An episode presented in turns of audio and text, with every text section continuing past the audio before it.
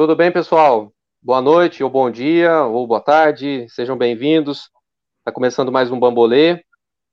Hoje eu confesso que a gente queria estar reunido em algum bloco de carnaval nesse horário, né? Talvez ali na Rua Aparecida, ou na própria, própria Praça do Bambolê. Talvez esse programa estaria falando dos assuntos do momento, por exemplo, que é o que a gente vai falar aqui, que é o auxílio emergencial dos 300 reais que a Prefeitura de Guaxupé começou a cadastrar as pessoas hoje. É, talvez esse programa tivesse gravado, mas é, pela questão da Covid não tem carnaval, a gente respeita, a gente está sentindo a ausência do carnaval, né? Sentindo a ausência. Nós todos aqui somos muito amantes do carnaval, eu, a Tati, o Próspero, a Gisele, né? Então a gente fica com esse sentimento aqui de de nostalgia, né, recordando os carnavais. Hoje mesmo o Próspero deu uma entrevista na, na Rádio Clube para falar dos, dos antigos carnavais, escreveu um texto muito bacana no, no Facebook. Obrigado. Então a gente está aqui, né, com esse espírito aqui carnavalesco, mas com o pé no chão, né, com a máscara no rosto e com o sentimento de que todo mundo tem que proteger todo mundo.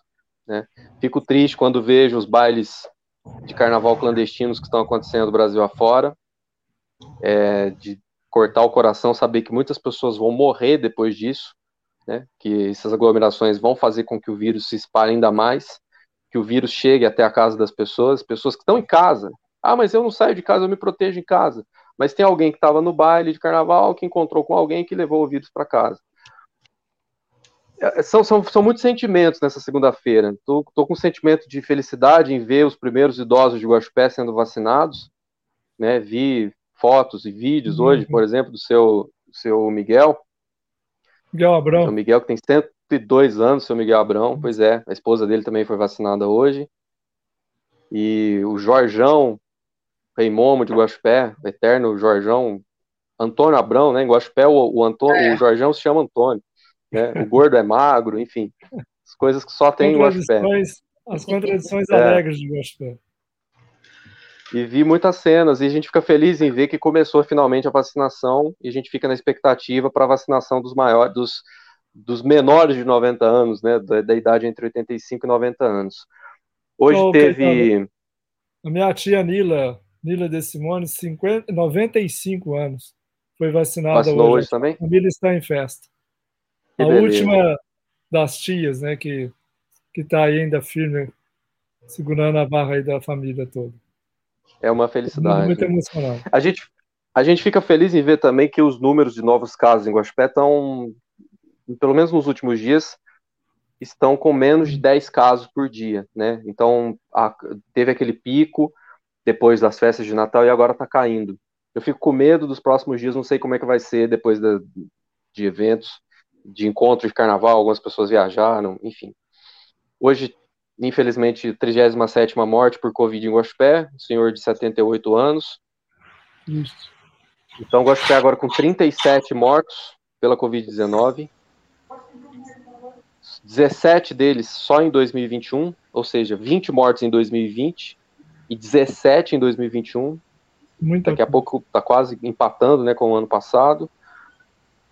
O que mais? Estou fazendo um balanço do, desse dia de hoje antes de conversar com a Renata Fernandes, secretária de Desenvolvimento Social. Ô, ah, Caetano. a última coisa que eu queria dizer que é sobre essa questão dos, dos números excessivos no Brasil, né? Janeiro foi o pior mês desde o início da pandemia em número de mortos. E nos últimos sete dias, uma média de mais de mil mortes por dia por Covid-19 no Brasil. Então a gente fica assim, feliz, triste, preocupado, um pontinho de esperança, depois triste de novo, depois arrasado, depois volta a ficar feliz, essa, essa onda de sentimentos, Gisele. É, boa noite, boa noite, Renata, seja bem-vinda. Boa noite, Tati, Luiz, Caetano. É, hoje, a primeira vacinada de Gospé foi a dona Rosa Galati.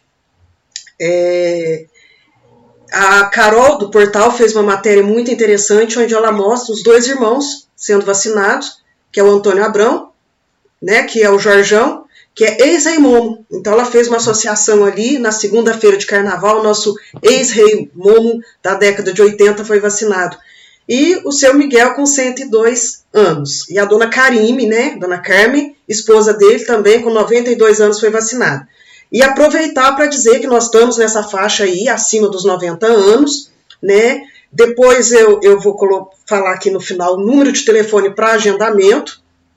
E é importante que as famílias levem seus idosos para vacinar. Liguem, vacinem. É, quem puder levar de carro, lá no poliesportivo foi montada uma infraestrutura para poder vacinar sem que eles precisam descer ou esperar. E quem não tiver carro, vai ligar, vai agendar também, pode ir na unidade de saúde. Acredito que já esteja sendo feita a vacinação dos acamados, né? Isso traz para a gente é, muita esperança. Mas é importante lembrar que no Brasil, até o momento, não foi vacinado 3% da população, né? Nós somos 220 milhões de, de, é, de brasileiros e até agora a vacinação não atingiu 3% dessa população. Nós vacinamos profissionais de saúde, né? Estamos começando a vacinar os idosos, mas é muito pouco. Então é importante não aglomerar, usar máscara, manter o distanciamento, álcool em gel, lavar as mãos e se cuidar o máximo possível. Gisele, posso discordar de você? Diga. Não é esse Rei Momo, é o nosso eterno Rei Momo, Jorjão. Eu ia, eu ia falar isso. Herdou a coroa do Tufi Doce. Pelo menos da minha infância, ele era o Rei Momo de Guaxupé depois passou para o Jorjão. Então, Jorjão, o Antônio Abrão é o nosso eterno rei Momo. Desculpe aí a interferência. Não, Luiz, eu ia falar isso, mas assim, eu tô, hoje eu tô meio piegas, né? Eu achei que vai ficar muito piegas eu falar eterno rei Momo, né? E aí com o pessoal compartilhando as fotos dos antigos carnavais aí, não sei, vai dando uns gatilhos na gente, né? Uma vontade de estar lá na avenida, né? Pulando loucamente e ficando levemente alcoolizado e alegre. Mas firme e forte é por um bem maior, né? Claro, é por claro. um bem maior. Muito bem. 15 de fevereiro começa hoje, começou hoje o cadastro das pessoas que vão receber o auxílio emergencial da Prefeitura de Guaxupé, 300 reais por mês ao longo dos próximos seis meses. Renata Fernandes, secretária municipal de Desenvolvimento Social, um prazer recebê-la aqui no Bambolê. Secretária. Boa noite, eu agradeço a todos vocês pelo convite é muito importante participar. É, eu assisto todas as segundas e eu estou muito feliz em estar participando aí com vocês. A gente também. Bom, como é que foi o primeiro dia? Muita gente procurou a secretaria para fazer o cadastro? Ou o pessoal está no feriado ainda, feriado que não é feriado? É, nós estamos com o cadastro online e presencial. Então, hoje, presencialmente, foram 200 pessoas é, online a gente ainda não tem é, estimativa de quantas pessoas fizeram, mas a gente acredita que já foi bastante, porque o telefone não para, é, o pessoal tem procurado bastante, aí o auxílio foi bastante divulgado, e a gente quer atender aí o maior número de pessoas possível. E também, mesmo que não consiga atender todos, entender né, o universo é, dessas pessoas que precisam, é, como que tá essa, como que vai ser essa procura, como que vai ser essa busca e o que que a gente precisa pensar de política pública é, de assistência social e é, Covid, pós-Covid. Tá. É, Renato, se me é. permite, um, um, rapidamente em cima dessa expectativa de hoje foram é, pelo menos presencial 200 pessoas né, procurando para fazer o cadastro. É, primeiro, seja bem-vindo ao programa, é uma honra ter você aqui para poder esclarecer algumas coisas para a gente. Queria saber se vocês têm uma expectativa do número final, de quantos serão cadastrados. Há uma expectativa da prefeitura nesse número? Bom, nós temos uma nós sabemos mais ou menos quantas pessoas vão ser beneficiadas. A gente espera que 1.650 pessoas sejam beneficiadas com esse auxílio. Agora, o número de pessoas cadastradas estima-se que em torno de 3 mil. Porque por mais que a gente divulgue os critérios, muitas pessoas que não estão no critério é, querem fazer o cadastro, né? Querem estar cadastrados. Então, acredito que vai ser um número grande aí, né? Uns, em torno de 3 mil cadastros.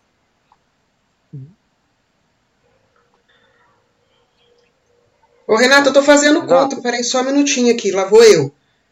É... Eu queria que você falasse para o pessoal as, as condicion, condicionalidades, né? Do, do, para receber o auxílio. Tem uma série de critérios para poder receber esse auxílio. Mas antes eu queria, assim, é uma pergunta meio técnica. Esse recurso ele vem das, da, do SUAS para ou ele vem da, de outras pastas da, da, da prefeitura? Ele vem do superávit de 2020. Do SUAS? É um, não, é um não, superávit tá. do município. É fonte certo. 100, recurso próprio. É, ele, vem, ele vem agregar né, o recurso do SUAS.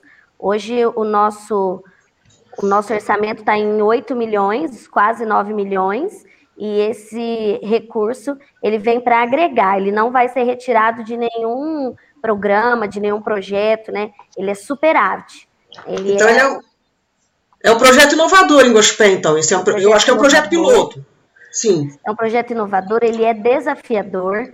É, foram feitas muitas pesquisas, muitos estudos, para ver até onde a gente poderia chegar. É, precisa ter uma prefeitura muito organizada, coesa, a gente precisa ter noção do valor do recurso, que é um investimento alto, mas eu falo que quando se investe em pessoas, é, o, investimento é muito maior. Então, assim, quando a gente fala no montante, a gente estima se gastar é, 3 milhões de reais nesse, nesse auxílio, é, quando você investe em pessoas, é, o investimento é muito maior do que é, um montante de 3 milhões, né?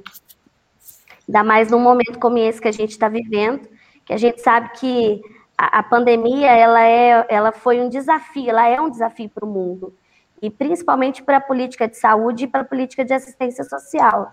É, a gente sabe que é, esses desafios geram é, um empobrecimento da, da, das pessoas, o um empobrecimento das famílias, e aí a assistência social precisa dar uma resposta a isso, né? Qual, qual que é a nossa função? O que, que a gente precisa fazer para diminuir aí as vulnerabilidades sociais causadas pela pandemia? Vocês conseguem é, é. medir quanto, quantas pessoas ficaram pobres em Guaxupé na pandemia, secretário? Dá para dá ter uma estimativa?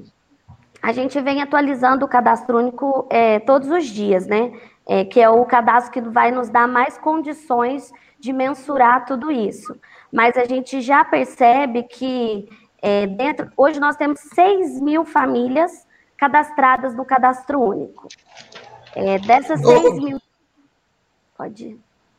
Eu é, estava dando uma olhada nesses números hoje. Desculpa, Tati. Estava dando uma olhada nesses números, por isso que eu pedi para você falar as condicionalidades. Eu sei, vocês, eu sei que vocês estão é, é, montando uma, uma base de dados aí, né, conhecendo a situação das famílias, isso é muito importante, porque eu costumo dizer assim que é, é, a fome é, uma dor, é uma dor invisível. A fome é, e a gente, assim, que tem certos privilégios, que tem é, é, qualquer recurso, tem o amparo da família, a gente conhece aquela fome de sair do serviço e chegar em casa e, e, e falar: nossa, eu estou morrendo de fome. Mas existe aquela fome que não tem a perspectiva. E a única perspectiva é a caridade, que é o contrário do SUAS. O SUAS ele, ele bate muito nisso de que a assistência ela não pode ser uma doação e ela não pode ser caridade, né? E aí eu estava olhando os números aqui é, entre as condicionalidades, tem lá que são famílias de extrema pobreza. Isso. Né? Aí eu queria que você explicasse para gente o que, o que é, é, de acordo com o decreto, o que é uma família em extrema pobreza e qual, quais o, o, número dessas famílias aqui. Eu olhei aqui, mas se você pudesse explicar para o pessoal isso. Eu vou tomar só um minutinho é, a minha pergunta é pega o gancho da Gisele do, da última sobre dados a respeito da extrema pobreza, né? Primeiramente, boa noite, boa noite Renata, boa noite a bancada, boa noite a todos que estão nos assistindo. Agora nós temos aqui que está numa contagem 135 pessoas visualizando, é, estando aqui com a gente. É, boa noite a todos os ouvintes da 87 FM, que eu acredito que também tem, estão nos escutando. E para complementar essa pergunta da Gisele, é, quais os dados que a Prefeitura de Guarapé tem em relação às famílias que estão, ou números de cidadãos que se encontram hoje é, em estado de extrema pobreza em Guaxupé, né? Porque quando se comentou isso, é, até em lives anteriores, muitas pessoas ficaram surpreendidas, porque não tem, né, não tinha dimensão que em Guaxupé existem famílias, pessoas né, nesse estado de, de extrema pobreza. Vocês têm dados específicos para apresentar isso à população? Olha, vamos fazer é, um apanhado aí que eu consigo responder todas as perguntas. Tá. É, quando o governo federal ele criou o cadastro único para programas sociais, ele deu condições é, não só do governo federal, do estado, mas também de todos os municípios, de conhecer a, a realidade da família, né, conhecer é, cada situação que aquela família vive, que é um cadastro muito completo. Ele, tá, ele tem perguntas muito completas e a gente consegue criar políticas públicas para daquele cidadão, daquela pessoa que está cadastrada. E o cadastro único ele também traz critérios de renda. É, o governo federal ele, ele, divide, ele separa as famílias de por renda. De 0 a 89 reais são considerados per capita, né? São considerados famílias de extrema pobreza. É, de 89 a 178 reais são considerados famílias pobres. Então, quase todos os benefícios do governo federal hoje, é dentro do cadastro único, ele é voltado para famílias com per capita até 178 reais. E, a gente, e essas famílias a gente consegue ter condições de moradia, é, ver se, se trabalham de forma informal ou formal, é, se tem mulher chefe de família. E aí a partir desse programa, a gente consegue gerar o Bolsa Família, é, o desconto da água e da luz, é, o Minha Casa Minha Vida. Então, são mais de 23 benefícios é, específicos para esse cadastro único. Então, não tinha outro motivo que não usar um cadastro tão completo como esse, que nos dava um panorama tão grande. Por exemplo, o ano passado, é, a gente teve um auxílio parecido, é, que a gente pode dizer que foi um piloto, que foi que nós liberamos através de um cartão alimentação no valor de 50 reais para as crianças que estavam estudando em escola pública com renda per capita até 178 reais. É, eu tenho visto no, no, em algumas é, postagens as pessoas falando, nossa, mas ninguém vai receber esse benefício, porque ninguém tem uma renda até 178 reais, até 89 reais, né? né mas tem. É, no município hoje, nós temos 2.300 pessoas adultas com renda até 178 reais. Nós é, monitoramos e, e, acompanhamos todas essas famílias através dos programas socioassistenciais do SUAS, né, do Sistema Único de Assistência Social. A gente consegue fazer um acompanhamento dessa família para tentar minimizar essa questão das vulnerabilidades sociais. E aí a gente viu que o auxílio alimentação, é, ele funcionou, ele deu certo, ele foi positivo. É, nós atendemos mais de 800 crianças com esse, com esse benefício, e aí a gente começou a pensar numa estratégia, como, o que, que poderia acontecer quando o auxílio é, emergencial do governo federal acabasse. Porque a gente sabe que esse auxílio do governo, ele deu é, um respiro para essas famílias. E aí a gente começou a fazer um estudo é, dessa possibilidade de criar um auxílio emergencial em Guaxupé. Então, ele é um auxílio temporário, né? Como o Caetano já disse, é um benefício de seis meses. Ele pretende atender 1.650 pessoas. É, nós já, temos, já conhecemos é, quem são essas pessoas, porém, é, como nós usamos a base de dados do Cadastro Único de 8 de janeiro de 2021, a gente precisa é, recadastrar essas famílias, entender quem são, se, se conseguiram trabalho durante esse período, se não, porque assim, é, a família, ela, to, toda vez que ela, ela muda a sua situação, muda de endereço, muda de renda, nasce alguém na família, ela deve informar o cadastro único dessas mudanças. Mas a gente sabe que nem sempre isso acontece. Então, é por, por isso a necessidade de fazer esse cadastramento. Então, a gente também quer entender se durante esse período que a pessoa não se recadastrou, se houve alguma mudança, se ela está mesmo desempregada. Né? Então, nós abrimos o cadastro hoje, né? iniciamos, ele vai até o dia 24. No dia 1 deve sair o resultado dos, é, dos pré-selecionados. É, até então, é um cadastro simples, que precisa de nome, data de nascimento, CPF, endereço, telefone e o número de NIS, que é o número de identificação social, né, que o cadastro único, é, quando a, a pessoa se cadastra, ela recebe esse número de NIS. É, é um cadastro simples, nós vamos depois fazer uma filtragem e as pessoas que atenderem os critérios serão pré-selecionadas para efetivamente fazer esse cadastro com os, com os técnicos responsáveis é, do Sistema Único de Assistência Social. E os critérios que nós utilizamos para receber esse benefício também foi muito pautado nesses é, benefícios do governo federal, principalmente o Bolsa Família, porque eu falo que eu sou uma apaixonada pelo programa.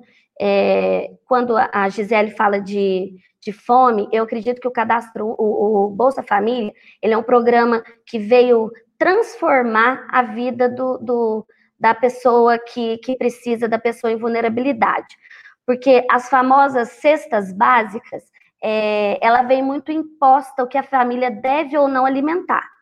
E o, um programa desse, como o programa Bolsa Família, ele vem dar autonomia para essa família escolher qual é o alimento que ela quer consumir, o que ela quer comprar, o que é importante para a família dela.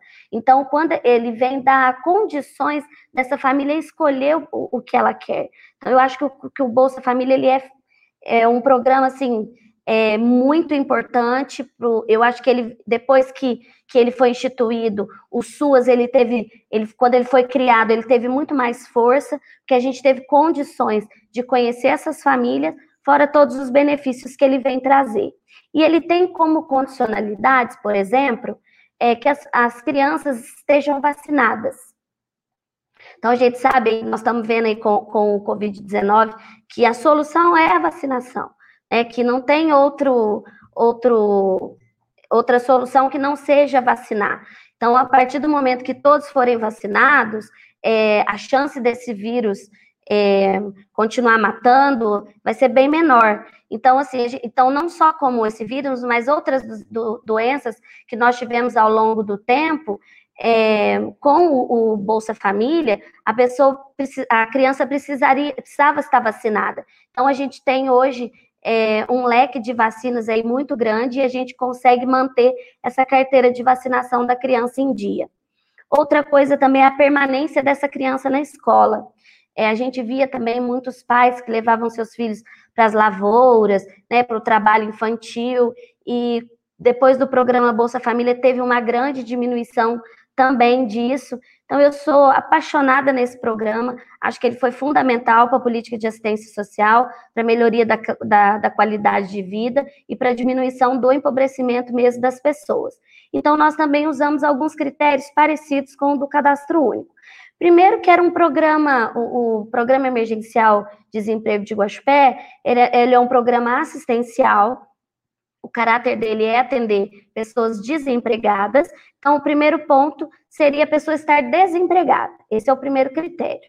Ser maiores de 18 anos, é, estarem cadastrados no cadastro único, né, que eu já expliquei o motivo e a importância desse cadastro para a política de assistência social. Possuir carteira de trabalho e, e alguns critérios é, que vão trazer o, o, vão fazer o filtro dessa família e realmente atender quem mais precisa é, de um benefício nesse momento. E ele é um, não é em espécie, né, os 300 reais ele não vem em dinheiro, ele é um cartão multibenefícios, é, que também foi uma experiência que o cartão é, da, da criança na escola nos trouxe. É, nós não tivemos nenhuma denúncia é, de uso indevido desse cartão. E aí, quando a gente pensou nesse auxílio emergencial, a gente falou: olha, o importante é que seja um benefício, um cartão multibenefícios, que vai atender supermercado, açougue, é, padaria, é, lojas de roupas, de calçado, que vão atender itens de primeira necessidade. E, então, eu acho que esse também é um diferencial muito importante. E, além disso, a gente garante que esse cartão seja gasto, seja utilizado no comércio local de Guaxupé. É, que a gente Como é que também... faz esse controle, secretária? Como é que faz para é, evitar que a pessoa use o cartão em outra cidade e que ela use em comércios que não sejam de primeira necessidade? nós estamos licitando uma empresa né, de cartões, de, de, cartões de multibenefícios, e no termo de referência, a empresa se compromete né, a, a, a credenciar é, estabelecimentos de Guaxpé de primeira necessidade. Hum. Então, os estabelecimentos aí, vão ter que ir atrás também de vocês para poder se cadastrar. Esse cadastramento já está aberto para eles participarem? Não, isso fica, não porque é, durante esse período de cadastramento nós estamos nesse processo licitatório. Então, ainda nós não sabemos uhum. qual é a empresa que, que ficará responsável por, por esse cartão. E aí a empresa então, mesmo que, que, que credencia o estabelecimento. Né? O estabelecimento pode procurar então, a empresa. Então, mas ainda a, a, a, como a licitação não terminou, a gente não sabe quem, qual é a empresa, por enquanto. Não, ainda não sabemos. Tá. E qual é a previsão para começar a funcionar, para valer, então? Quando é que vai Olha, começar? Qual, quando é que vai terminar esse processo todo e as pessoas vão receber o cartão efetivamente? A gente pretende fazer a primeira recarga desse cartão já no mês de abril no início do mês de abril, pelos, pelos nossos cronogramas, mas a gente sabe que um processo licitatório, né, ele é moroso e pode acontecer alguns, alguns trâmites aí, né, da lei e que pode chegar a ter algum atraso. Mas a gente espera que não, né, no nosso cronograma é que no início já de abril a gente já faça a primeira recarga desses cartões, que as famílias já estejam com esses cartões e já consigam fazer uso do, do, do recurso. Renata, Renata, prosseguindo, só nesse tema, dá licença.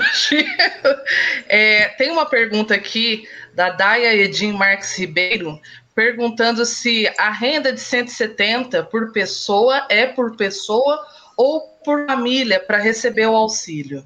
É por pessoa, é per capita. O governo federal ele, ele soma toda a renda da família, né, divide pelo número de pessoas e encontra uma per capita. Aí tem um critério de, de de permanência no programa, por exemplo, é, se a pessoa ficou desempregada há muito tempo, ele faz um critério diferenciado é, da renda. É, então, é, o governo federal ele consegue é, trazer para a gente essa renda aí, é, específica. Certo. Tá. Ô, Renata, eu vou, eu vou retomar uma coisa que você falou aí, que eu acho que você pode, pode responder para a gente. É, é, há um certo preconceito das pessoas em relação ao Bolsa Família, aos benefícios, é, é, sejam é, temporários ou outros aí. Você tem uma noção do impacto é, desses benefícios na economia da cidade? Porque, veja bem, durante seis meses, né, juntando seis meses, nós vamos ter 3 milhões de reais girando no comércio da cidade o auxílio do governo federal, é, durante quatro meses, foram quatro ou sete, quatro ou sete meses, injetou dinheiro na economia. É, é, você tem uma noção desse impacto? Porque eu me lembro muito da, da, da Ana Luísa, que você conhece, do social, né, que foi assistente social aqui em Gospé, que ela falava muito da, da é, desse impacto que os benefícios sociais traziam para a própria economia e que algumas pessoas não conseguiam ver. Elas veem só, é, nós estamos dando dinheiro para as pessoas, o que não, né? Eu não tenho é, é, essa visão. Você tem é, mais ou menos esse impacto? Olha, eu não tenho os valores aqui, mas o, o impacto é muito grande. As pessoas, quando criticam é, programas é, dessa magnitude, como o programa, minha, um programa Bolsa Família, a pessoa faz um, uma análise muito vazia, né? não, não tem profundidade de conhecimento é, nesse sentido. É porque o programa, além de, de, de das coisas que eu disse aqui também, é, vem recurso para a gente fazer cursos para que eles se insiram no mercado de trabalho, é, para a gente poder gerir esse programa dentro do município, é, não, não um recurso financeiro que a pessoa recebe, que esse vem direto do governo federal para os cartões do programa Bolsa Família. Vem um recurso específico para a gente poder melhorar aí esse programa é, na parte de, de gestão, é, cursos profissionalizantes, é, melhorar o atendimento para essas famílias. Então, assim, ele não é um programa só de transferência de renda, que já, que já é uma coisa é muito importante, porque uma das maiores vulnerabilidades sociais é a falta de renda. Né? Quem tem, quando as pessoas têm condições de manter é, sua subsistência, ela não precisa é, buscar é, benefícios como Bolsa Família, como é, benefícios eventuais de cesta básica, é, então, quando as críticas elas vêm de, do programa, elas vêm muito vazia, porque o impacto no comércio é muito grande, no comércio local é, é, é, é muito grande. E falando do benefício do auxílio emergencial, é, a gente também pode falar desse impacto que vai trazer, né? Eu ia, eu ia falar, depois vocês fizeram uma pergunta, eu esqueci. É, o, esses 3 milhões é, em Guaxupé hoje, é, a gente sabe que o comércio ele sofreu muito com os fechamentos. É, muitas, muitos comerciantes é, estão a ponto de um, de um fechamento total, né? De não conseguir mais reabrir.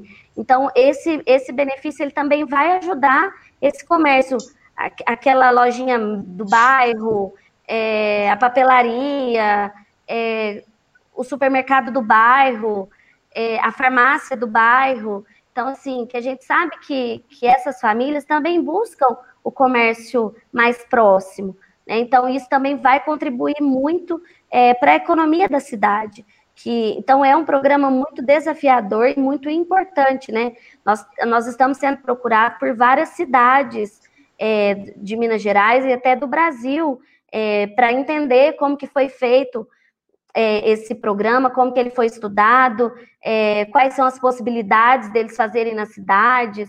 Hoje eu tive uma, uma reunião com a, a secretária de, de Borda da Mata, a gente encaminhou para ela é, o, a lei para eles analisarem, porque a gente sabe que os municípios é, estão sofrendo aí com o final do auxílio emergencial e, e, isso pode trazer um empobrecimento mesmo muito grande. Essas famílias podem passar dificuldades.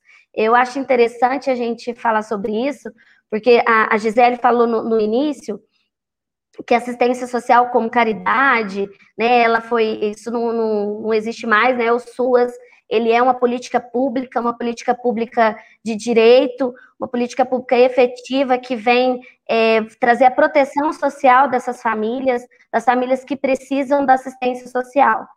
E o, os, as conversas, os estudos sobre os benefícios eventuais, eles, eles estavam muito subentendidos, né? Em alguns municípios tinham benefícios como auxílio natalidade, auxílio funeral, uma cesta básica, e agora o SUAS ele vem retomar essa questão dos benefícios eventuais, a importância dele no momento de emergência, no momento de pandemia, é, mas não é o, o, o do, dar a cesta básica, é não a cesta básica como alimento necessário para a sobrevivência, né, como um direito de alimentação, né, preconizado na, na Constituição Federal de 88, e a gente precisa aí é, dar resposta e atender essa família que não consegue ter direito a essa alimentação.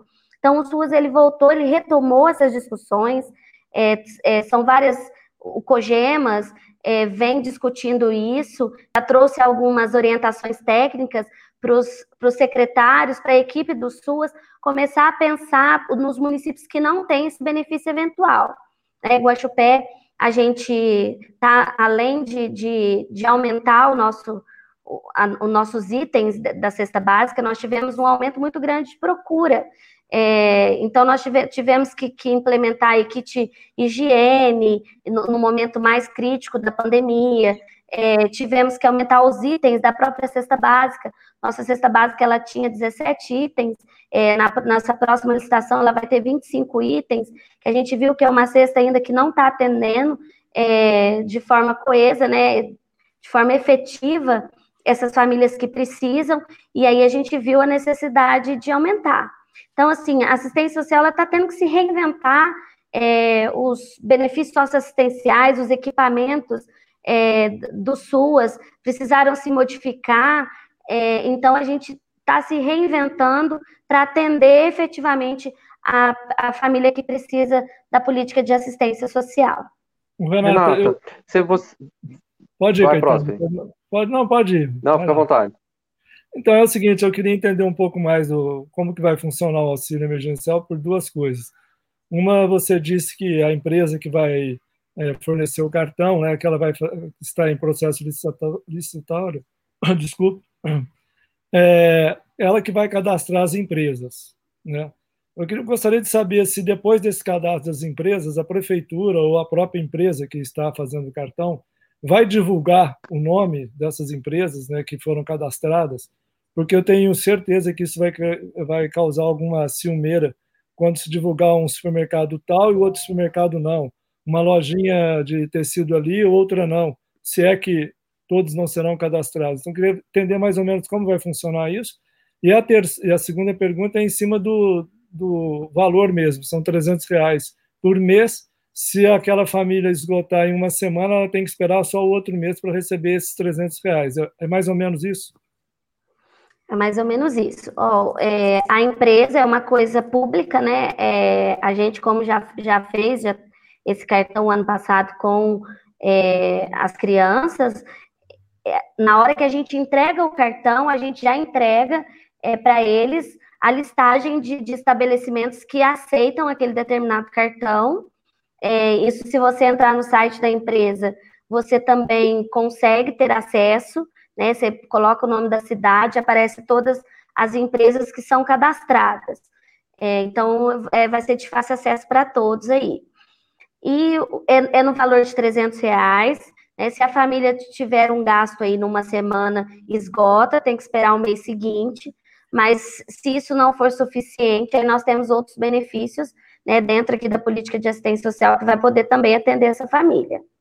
Principalmente quando é uma família numerosa. Porque assim, o benefício, o, o, o, auxílio emergencial ele não vai atender a família, ele vai atender a pessoa. Então a gente fez de uma forma que, se for uma família numerosa, mais tiver mais membros desempregados, mais membros poderão receber o, o benefício.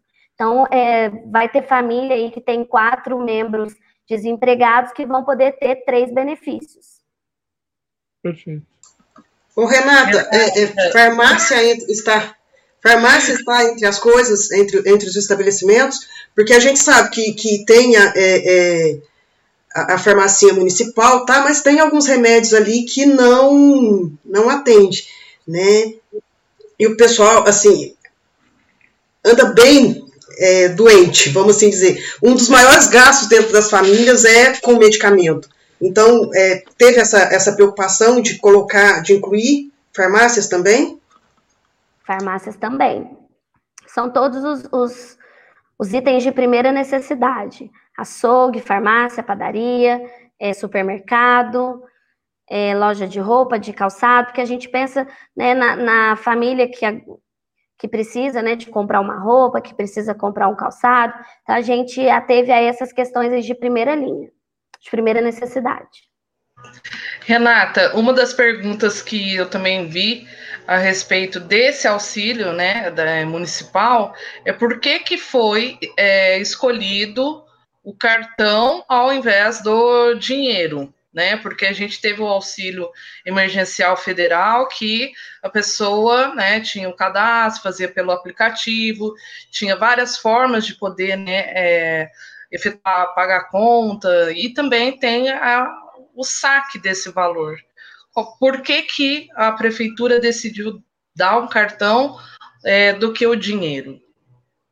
Então, foi muito discutido isso. Como a gente tinha essa experiência, né, do ano anterior, que era das, das crianças que tinham recebido esse cartão alimentação e que tinha dado muito certo.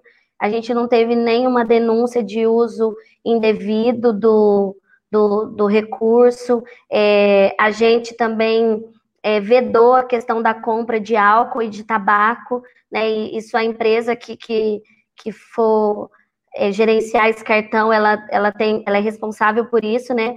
da não venda, de, de, de não permitir que os estabelecimentos vendam é, bebida e, e cigarro com, com esse auxílio. E aí o objetivo era atender esses, esses itens de primeira necessidade. Então, o cartão, ele daria a certeza do uso correto é, desse recurso. Então, foi por uma questão mais de atender mesmo a, essa necessidade, né, essa primeira necessidade da família e não ir para outros fins, que a gente sabe que o, que o dinheiro em espécie né, pode comprar várias coisas aí. É, com certeza. Dinheiro na mão é vendaval, iria... já diria o Paulinho da Viola, é... né? Dinheiro na mão é vendaval. É. Mas aí você já me... do auxílio emergencial do governo federal, é, a gente recebeu muita denúncia, ah, está recebendo auxílio emergencial, está gastando com tal coisa, não está gastando com a criança, não está gastando com os itens de necessidade. Então, o cartão foi uma forma que a gente teve de que realmente iria atender, né, que não, não, não, vem, não vem espécie, não pode sacar, não, não pode comprar, até mesmo o álcool e, e, e o cigarro. Então, Renata. a fiscalização é, de quem vai, é, quem vai realizar essa fiscalização é a empresa que vai administrar o, os cartões, né? No caso, não vai precisar ligar para a prefeitura e dedar, ó, oh, fulano de tal tá fazendo compra de bebidas alcoólicas. É Mas a... nada impede nada impede de ligar, sim, nós vamos estar, tá, nós vamos estar fiscalizando isso, é uma responsabilidade da Secretaria de Desenvolvimento Social, né, o, que a, o que a gente quer é que atenda mesmo esses itens de primeira necessidade, que atenda a família de extrema vulnerabilidade, então se, se tiver aí, né, quem estiver assistindo, quem estiver nos ouvindo aí, que se ver alguma questão pode fazer a denúncia, que nós vamos sim é, é, atentar a essas questões. Tem algum Renata. específico para fazer essas denúncias, Renata? Essas denúncias podem ser feitas no, no, na Secretaria de Desenvolvimento Social mesmo, né, no 3559-1078, ou no CRAS, que é onde as pessoas, que é a porta de entrada do SUAS, é onde as pessoas têm mais o costume de procurar né, a assistência social, que é o 3559-5052. Certo. Lá vou eu. É, vou, primeiro vou te perguntar quantos anos você tem de, de experiência no social e dentro desse, de, dessa sua experiência é, dos programas sociais, que é outra coisa que o pessoal tem muito preconceito, porque tem muita essa questão de colocar freios para benefícios. Então vamos colocar uma marra aqui para ele gastar do jeito que a gente quer do, aqui, vamos colocar outra marra aqui para ele gastar do jeito. Quem frauda benefício social geralmente é quem não precisa. Estou errada? As fraudes não vêm de quem tem dinheiro e ali encontrou uma brechinha, porque quem realmente precisa geralmente não frauda o, o, o benefício. Eu estou errada? Não, tá certa. Eu, é, eu sou formada desde 2009, né? Sou, sou assistente social, sou profissional é, de carreira, sou concursada pela prefeitura de Guaxpé. É, me formei aqui no Unifeg é, trabalhei em outras é, prefeituras da região, trabalhei na prefeitura de Campos Gerais, trabalhei na prefeitura de Alfenas, na prefeitura de Guaranésia, é, fui secretária em, em Campos Gerais é, e passei no concurso em 2014 aqui em Guaxpé, é, estou concursada desde então. O ano passado, o Gerbinhas me convidou para ser secretária, eu aceitei esse desafio, porque eu sou apaixonada pela política de assistência social, né? É, tenho especialização em gestão do SUAS, e foi um desafio muito grande. Eu sou uma mulher que não sou de fugir de desafios, não. E aí eu aceitei com, com muito carinho, e esse ano o doutor Eber e o Rodrigo estendeu esse convite, é, aceitei novamente, estou muito feliz de poder estar tá passando. Eu, eu falo eu iniciei a gestão como secretária no dia 16 de março, então eu cheguei junto com a pandemia. É, né, então, assim, é, foi um, um, dos momentos mais difíceis da política de assistência social. É, então, eu, eu é, é, desafiador, é, mas eu me sinto muito honrada de poder estar nesse cargo, nesse momento tão difícil. Tenho me doado muito para isso, é, tenho tentado fazer o meu melhor quando a gente fala que quando a gente ama o que a gente faz, a gente não trabalha, né? Não é um trabalho, é algo maravilhoso. Então, eu amo demais esse trabalho, amo a minha profissão. Se me perguntasse hoje, Renata, você faria outra coisa? Não, não sei, não, consigo fazer outra coisa. Eu nasci para ser assistente social, é, então eu estou muito feliz em estar tá aí é, gerenciando esse momento tão importante é, que vai entrar para a história né, do país. É um momento difícil, um momento muito complicado. É, a gente precisou se reinventar, a, ainda mais os profissionais do SUAS, que as pessoas às vezes falam muito da questão da saúde ser uma essencialidade, mas a política de assistência social é considerada como uma política essencial. Então, nós estamos trabalhando desde o início da pandemia é, sem parar. É, as assistentes sociais é, estão se doando muito neste momento. É, a gente teve que criar estratégias para que as profissionais não adoecessem, né, porque a gente, e seria muito difícil também ver esses profissionais adoecendo. Então, eu quero aproveitar até esse momento e agradecer Social de Guaxupé, é, que está sendo muito parceira nesse momento, é, mesmo sem, sem imunização, é, continuam trabalhando, atendendo quem mais precisa, é, não se exime no momento de ter que fazer uma visita domiciliar. A gente tem atendido muitas pessoas que estão em isolamento e a gente faz esse atendimento por telefone. Quando é preciso, a gente leva a cesta básica, liga para a pessoa, fala: Ó, oh, a cesta está aí na sua porta, nós, vamos aguardar você retirar, depois vamos embora para poder não ter esse contato porque a gente tem que pensar também na saúde desse trabalhador do SUAS. O governo federal é, mandou um recurso o ano passado para a gente comprar EPI para esses profissionais, um profissional que não estava acostumado a usar EPI. Então, isso também é um desafio, né? Não estava acostumado a luvas, usar capacete, usar máscara. É, então, assim, para ele, para esse profissional também foi, foi desafiador. Não estavam acostumados a fazer atendimento por telefone, que a gente sabe que a acolhida dentro da política de assistência social é fundamental. Né, o, o você acolher bem aquela pessoa que vem em busca de um atendimento, isso passou a ter que ser, ser feito por telefone, é, de uma forma mais distante. Eu vejo os equipamentos hoje do Serviço de Convivência e Fortalecimento de Vínculos, e a gente estava atendendo 360 crianças e adolescentes e 110 idosos. É, a gente atende mais do que o governo federal pede. Então, a gente e o nosso serviço de convivência e fortalecimento de vínculos ele é diferenciado. É, nas outras cidades ele acontece duas, duas horas por dia, é, duas vezes na semana. O nosso é no contraturno, né? A gente tem transporte, a gente busca essas crianças em casa, esses adolescentes, levam para o serviço de convivência, eles fazem é, o café da manhã, participam de todas as atividades de convivência, é, mercado de trabalho, é, dança, teatro, é, formação cidadã. É, depois dessas atividades, eles almoçam, a gente deixa eles na escola, e aí a gente já pega outra turma, eles almoçam, a gente faz todas as mesmas atividades, depois eles tomam o café da tarde e, e o transporte leva para casa. É um, é um investimento também próprio do município, que se fosse para a gente é, realizar esse trabalho com recursos do governo federal, seria impossível, né? Hoje o município ele custeia é, 88% desse serviço e era um serviço que funcionava muito bem. Os adolescentes é, faziam uma prova através do Juventude Positiva e começavam a trabalhar na prefeitura é, que também era um trabalho muito legal para essas, essas pessoas é, acessarem o espaço do município. A gente fazia, às vezes, alguma reunião do Juventude Positiva e as pessoas não sabiam onde era a prefeitura, onde era o teatro municipal. Então, é, com esse trabalho, as pessoas começam a acessar os ambientes da sociedade, né? É, se entender como cidadão de direitos, né? Um cidadão que pertence a uma sociedade.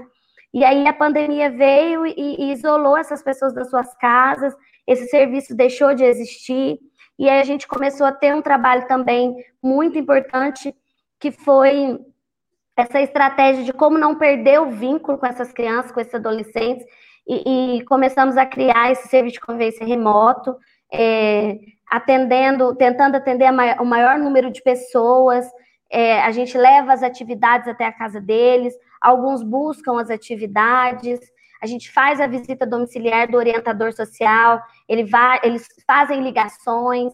É, Quando eles chegam essas, lá, Renata, essas crianças, é, essas famílias, essas famílias têm usado máscara. O que que o, o que que o assistente social encontra quando ele vai fazer uma visita a uma família que tem vulnerabilidade social? Sim, eles estão, eles entenderam qual, quais são, né, é, as necessidades aí para evitar o vírus. A gente também tem ofertado máscara. É, agradecer também o pessoal de, de Juruá e dos heróis usam máscaras. Então a gente tem essa visita periódica, a gente leva máscara para essas famílias. É, a, a gente tem, tem, o kit higiene, né, da, da, da, assistência social também, quando a gente vê a necessidade, a assistente social faz esse atendimento. É, então a gente teve que, também teve que se reinventar. E a gente o que não que tem podia no ter kit prejuízo. higiene? Tem, tem álcool em gel no kit higiene? Como é que é Não, álcool em higiene? gel não. Ele tem sabonete, é, água sanitária, sabão em pó Uhum. e acho que tem mais um item que eu não me recordo agora. Que começou É, a ser distribuído por causa da pandemia, é isso? Isso, isso não era, um- não é um benefício da assistência social. Ele começou a ser distribuído depois que a gente viu a necessidade aí, depois que surgiu Tem a muita pandemia. gente que não tem sabonete em casa, ou que não tinha sabonete em casa, Renato? Tem, tem sim. É uma realidade bem, bem complicada aí, né? A realidade da- da- das famílias em situação de vulnerabilidade, principalmente essas consideradas de extrema pobreza. É uma realidade bem complicada. O Bolsa Família ajuda muito, né? O Bolsa Família ele vem é, é, é, atender aí essas necessidades mais básicas, mas a gente sabe ainda que não é o suficiente.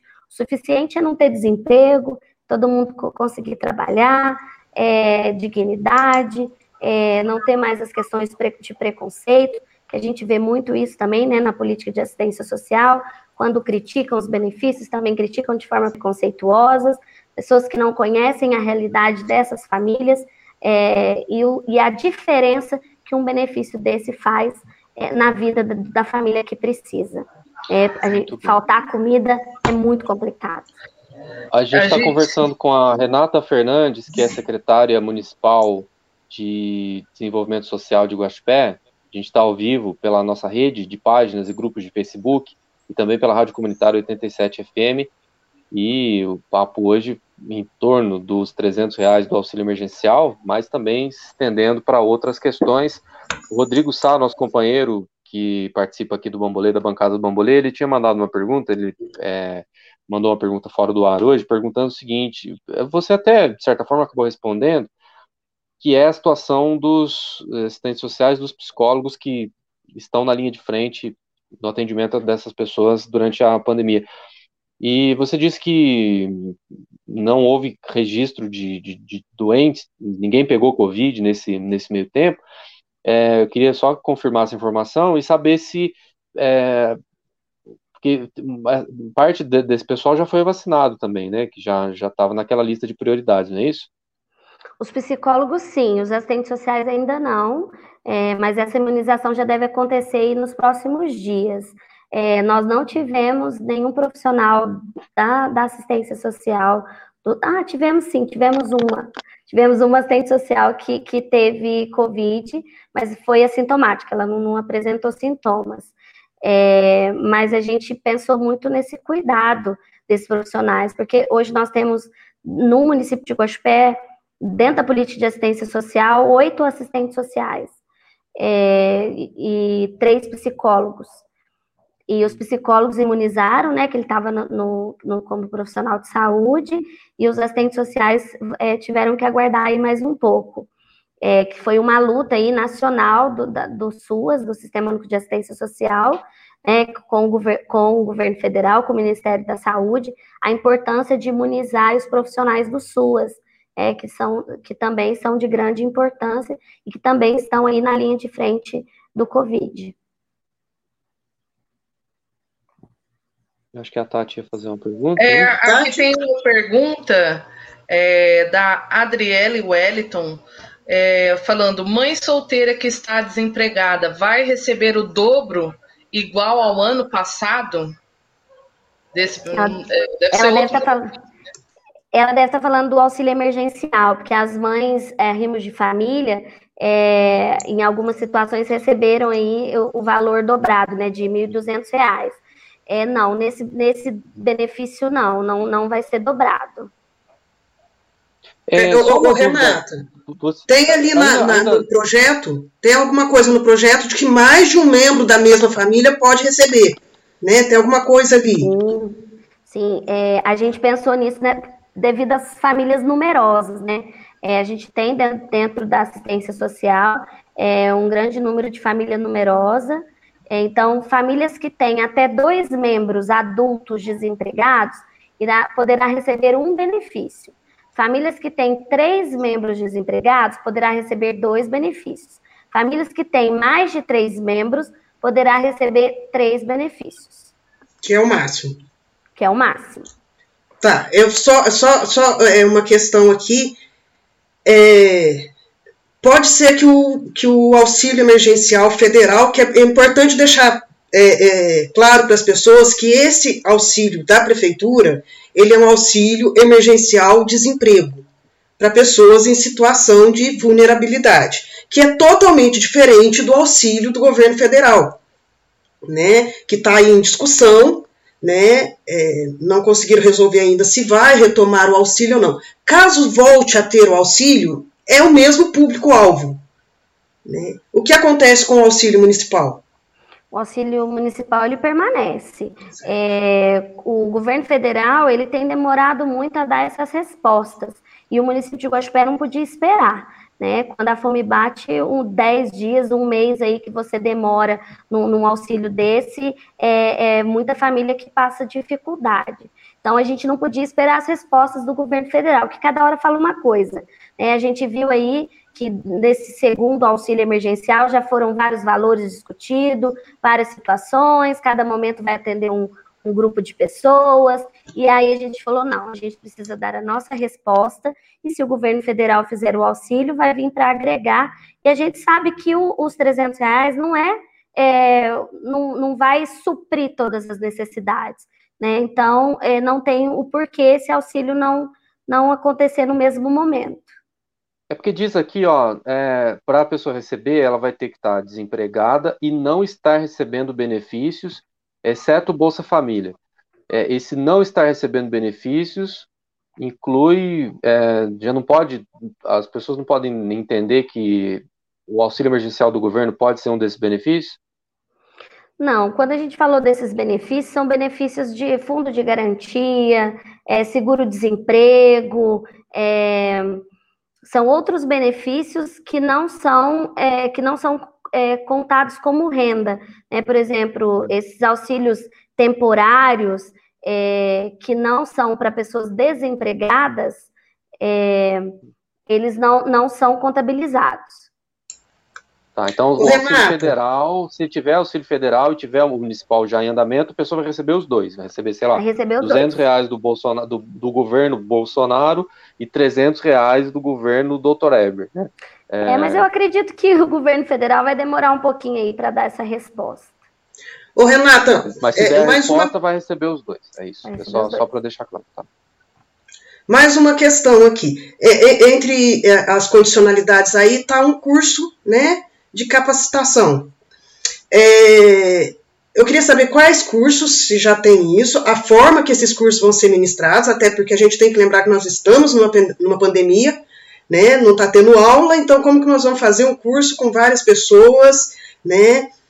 E também se vai respeitar, porque é, você sabe que algumas pessoas que são é, o público-alvo não vão, não têm condições é, é, de cursar, de participar de um curso de capacitação, por exemplo, ah, nós vamos fazer um curso aqui de corte e costura. A pessoa não tem condição de participar daquele curso, até pela situação, vamos dizer assim, é, é, são várias situações, vou dar um exemplo de saúde mental. Ela não tem condição, ela está em situação de vulnerabilidade, mas ela não é uma pessoa que tenha condição de, é, é, é de cursar, de participar de um curso. Vai ser também é, levado em conta esses casos ou é definitivo, assim, é compulsório?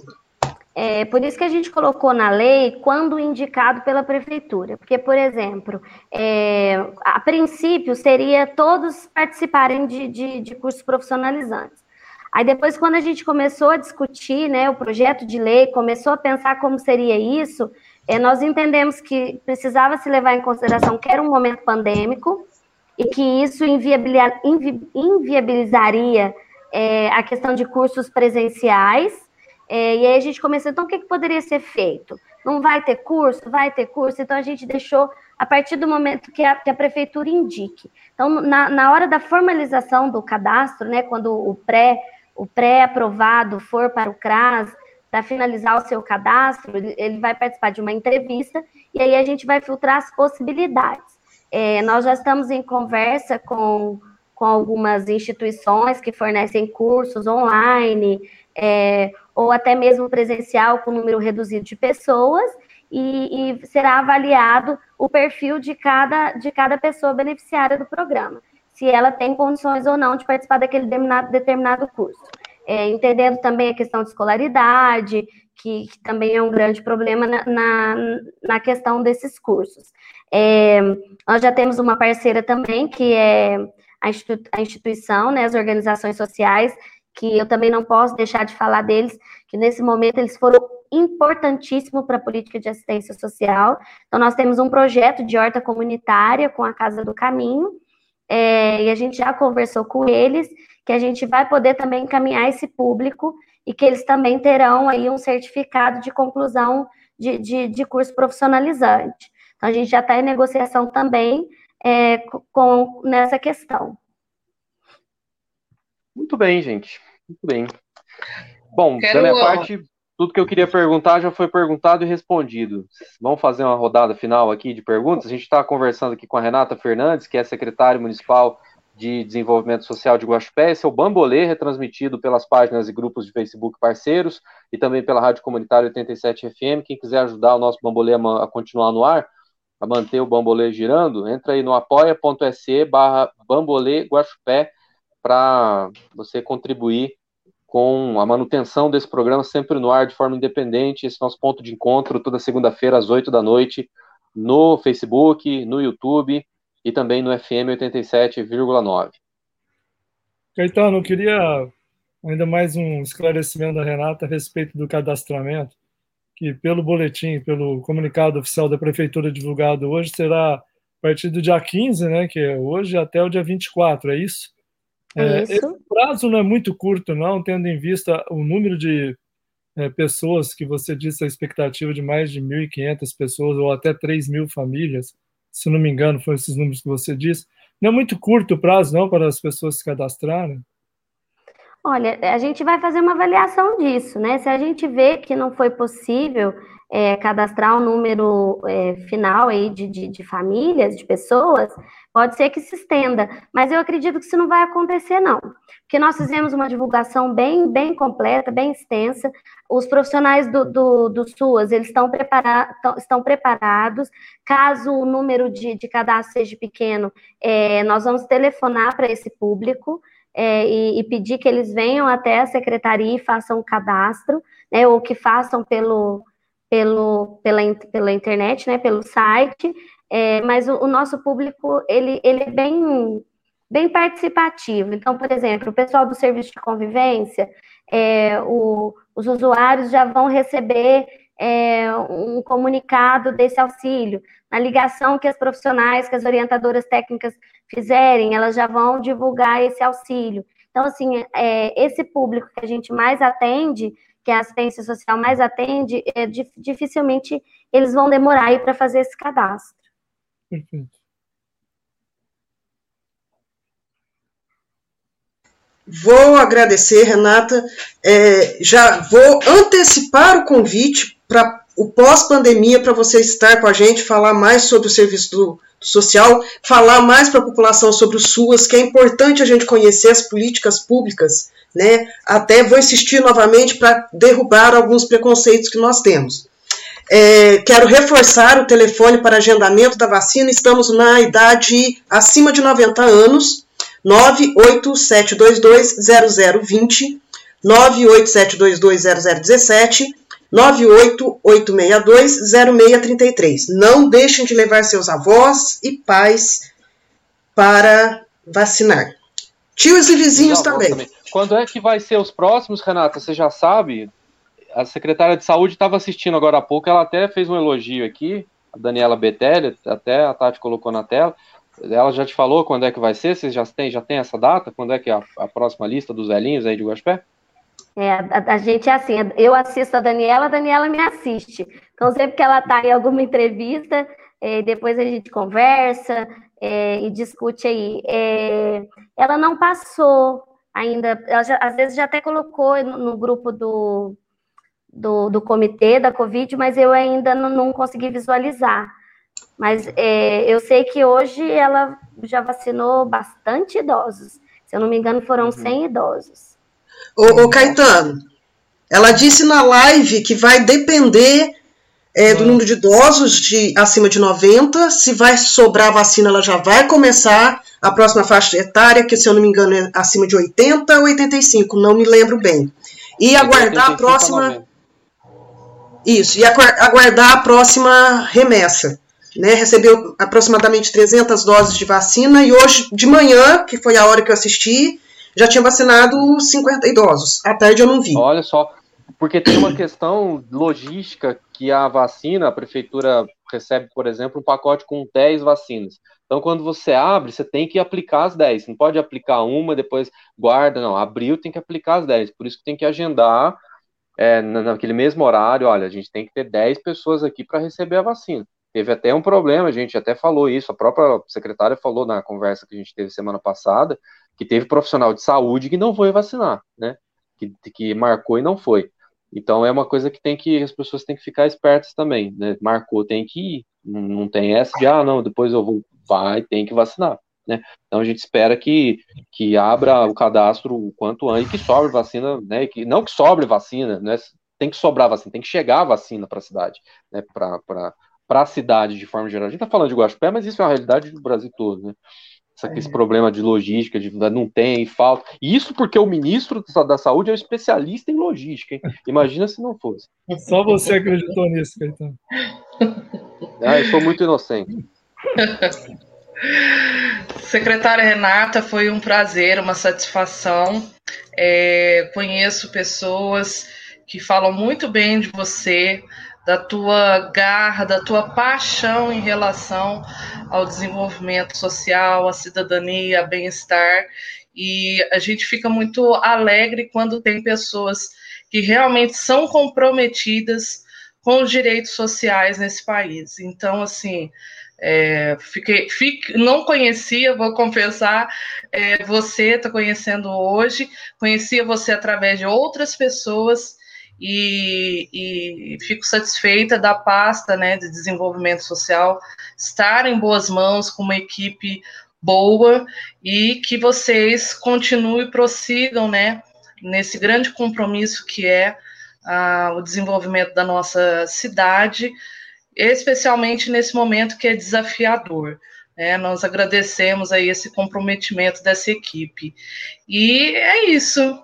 Foi um prazer, uma satisfação. Julgo que foi tudo muito esclarecedor. Tem algumas perguntinhas aqui, mas eu não sei se dá tempo, né? A gente já está com uma hora e dez minutos. Mas é isso. Acho que as informações vão ser dadas, né? Seja no site online, né? Da, da prefeitura e também por, por telefone, né? Parece que tem um aplicativo também e, e aí que todos possam aí, se beneficiar né, nesse momento difícil. É, eu queria agradecer né, vocês pelo convite, foi muito bom participar, né? Foi uma conversa muito, muito boa. É, aproveitar o momento para agradecer a equipe da assistência social, que não mediu esforços, não, não vem medindo esforços aí nesse momento de pandemia, todos é, têm suas famílias, tinham riscos de contaminação, e mesmo assim trabalharam exaustivamente e continuam trabalhando. Então, agradecer aí, né, de coração aí toda a equipe da assistência social, a equipe das instituições, né, das organizações sociais, a equipe do Bom Pastor, a equipe do, do, Missão Vida, que são nossos parceiros, a equipe da Casa da Criança, é, da PAI, da ADG. É difícil a gente falar nome assim que a gente esquecer de alguém, eles ficam, eles ficam chateados, né? Mas foram muito parceiros, principalmente essas instituições de acolhimento. É, nós tínhamos 20 vagas para pessoas em situação de rua. Quando a gente iniciou a pandemia, nós passamos para 50 vagas. Hoje nós temos mais de 60 pessoas em situação de ruas institucionalizadas né, nessas, nesses serviços de acolhimento, que também são pessoas é, prioritárias que corriam muito risco de contaminação, né, que já tinham uma saúde prejudicada. Então, agradecer todas essas instituições também que foram parceiras, que confiaram no nosso trabalho, que aceitaram enfrentar com a gente aí esse momento de emergência, esse momento tão difícil que a gente vem vivendo com, com essa pandemia. Muito bem. Secretária, obrigado, bom trabalho para vocês aí ao longo dessa semana e que o cadastramento tenha sucesso e que as pessoas consigam receber esse cartão que vale 300 reais por mês o quanto antes. Muito obrigado pela presença e pela participação aqui no Bambolim. E pode me Bom, convidar mais vezes, tem é... muitos assuntos, viu, para a gente conversar aí da, da, assistência social. É, se deixar, a gente vai até, até amanhã aqui, tem muito, muito assunto mesmo, né? Dependendo das perguntas das pessoas, da, da nossa curiosidade também, o assunto rende mas a gente marca outra. Falar em marcar outra, segunda-feira, próxima segunda, é o Reginaldo Artos, que é o reitor da Unifeg, que vai estar conosco aqui falando sobre educação, sobre volta às aulas, sobre as mudanças no sistema de educação de uma forma geral, né, nas escolas particulares, nas escolas públicas, é, com a pandemia, qual o legado da pandemia para a educação e sobre protocolos mesmo de reabertura das escolas. A gente vai conversar com ele na segunda-feira, às 8 da noite, aqui no Bambolê. Bambolê não tem fins lucrativos, nós somos voluntários, a gente está aqui porque a gente gosta de Guaxpé e a gente acha que é, é sempre bom discutir os assuntos da cidade para ajudar as pessoas a se informarem, né? Para que é, a gente consiga diminuir pelo menos um pouquinho a desinformação. A nossa luta é contra a desinformação. Tem muita desinformação rolando por aí, então a gente traz essa pequena contribuição semanal para quem quiser se informar, se aprofundar, mergulha no bambolê. Só sentar no bambolê na praça, né? Praça aí da, que vocês estão vendo aí no fundo. A gente senta no bambolê e troca uma ideia. E quem gosta desse nosso projeto, se você gosta, se acha que é legal essa iniciativa nossa, dá uma ajuda pra gente. Entra aí no apoia.se barra a gente tem uma despesa mensal, que é manter esse vídeo no ar, né? Então tem um custo. Então a gente faz essa vaquinha virtual e estende esse convite para todos vocês ajudarem a gente. A partir de cinco reais por mês já dá para você ajudar. Pode ajudar de forma anônima, não precisa nem deixar o seu nome. Se quiser deixar o nome, a gente fala o nome também aqui de vez em quando. É um projeto de financiamento coletivo, é uma coisa muito comum né, nos dias de hoje, que é o financiamento coletivo, e que ajuda a manter esse projeto sempre, sempre independente. E assim a gente pretende seguir sempre em frente, rimou sem querer. Uma boa semana a todos. Obrigado, Tati Abrão, Gisele Belé, Luiz Antônio Próspero. Obrigado ao Rodolfo Bonifácio, okay. ao Douglas Rodrigues, ao Rodrigo Sal, Mauri Palos, ao Leandro Vidal, que está lá na Rádio Comunitária, a todas as pessoas que são responsáveis, que fazem parte desse bambolê que segue girando na segunda-feira, gente.